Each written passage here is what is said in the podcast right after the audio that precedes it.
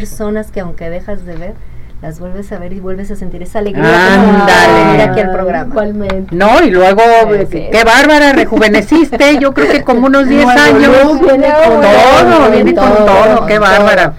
Oye, vámonos con el tema miedo al futuro. ¿Qué hay de, esto? A ver, miedo al futuro. A ver, preguntas para todos, para todos nosotros. Preguntemos, haz un listita, agarra tu plumita y a cómo salga. ¿A qué le tengo miedo al futuro? ¿Qué le tengo miedo? Y lo que salga porque el inconsciente aflora.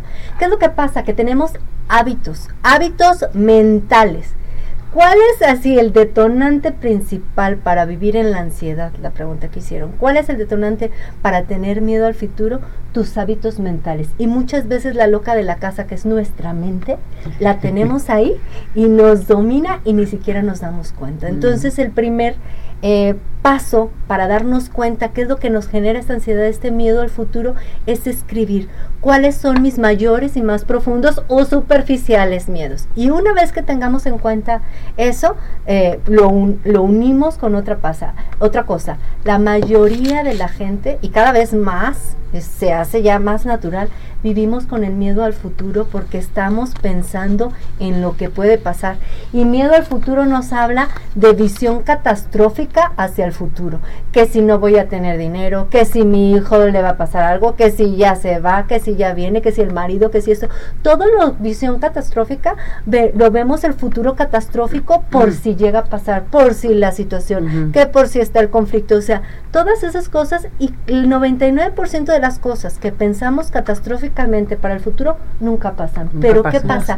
Ese hábito mental nos secuestra y el pensamiento es que el, que nos produce el miedo, la taquicardia, la angustia y muchas veces ni siquiera ya nos damos cuenta cuáles esos son esos pensamientos que alimentan nuestros miedos. Entonces, el primer así es de, tu visita, identifica cuáles son esos pensamientos que pasan y a veces pasan tan rápido que ni los identificamos. Entonces, primero es identificar a la loca que tenemos dentro de la casa. o sea, ¿para qué? Para verificar cómo está, qué nos está hablando, qué nos está diciendo.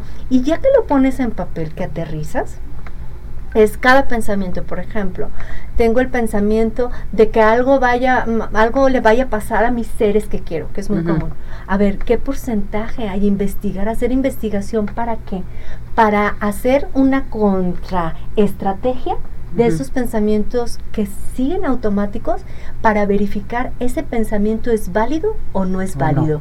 Porque muchos de esos pensamientos son irracionales, son, no están basados en evidencia real. Entonces, nosotros nos convertimos primero en observadores de nosotros mismos, de nuestros pensamientos, de nuestras emociones, de ese miedo al futuro que tenemos y posteriormente, después de ser un observador, nos convertimos en investigadores. Vamos a investigar esos pensamientos tienen fundamento real o no.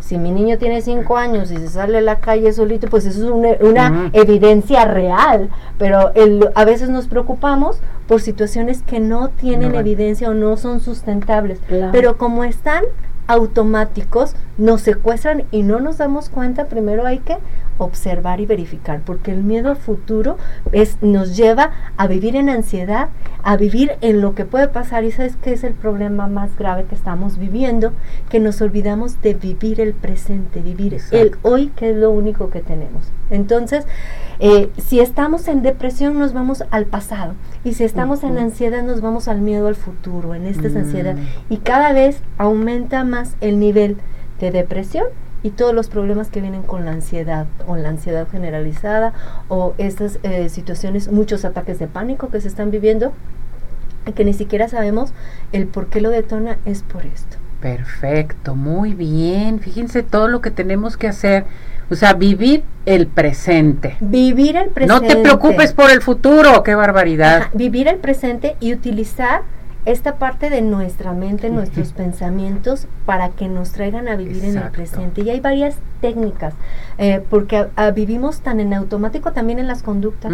Ah, manejamos, caminamos, hacemos de comer, hacemos, y muchas veces nos bañamos eh, y, ni siquiera nos estamos dando cuenta de lo que estamos haciendo porque estamos secuestrados como si nos secuestrara la mente. Entonces, es utilizar nuestros pensamientos. A ver, ahorita estoy lavando los trantes, abro la llave, estoy abriendo la llave. Es utilizar mi pensamiento para traerme aquí y el ahora y después de mucha práctica se vuelve un hábito vivir en el aquí, en el ahora y estar en tu vida porque a veces nos pasamos una vida y no vivimos. Entonces es eh, y con lo que toca vivir, ¿verdad? Porque hay situaciones de sufrimiento, de alegría, lo que nos toca a cada uno. Entonces hay que superarlos. A entrarle con todo para, para eh, convertirnos en resilientes y salir adelante. Exactamente. Si no podemos con esto, ¿a qué teléfono nos ponemos, eh, nos podemos dirigir contigo? Claro que sí, con mucho gusto, al 33 11 12 19 74. Y pues es un placer estar visitando las estrellas. Gracias, Carla. Muchas gracias, Carla, por regresar. Gracias, un placer. Cuídate mucho, te queremos mucho. Gracias por todo tu apoyo. Los quiero mucho y feliz de estar con ustedes. Gracias, feliz año.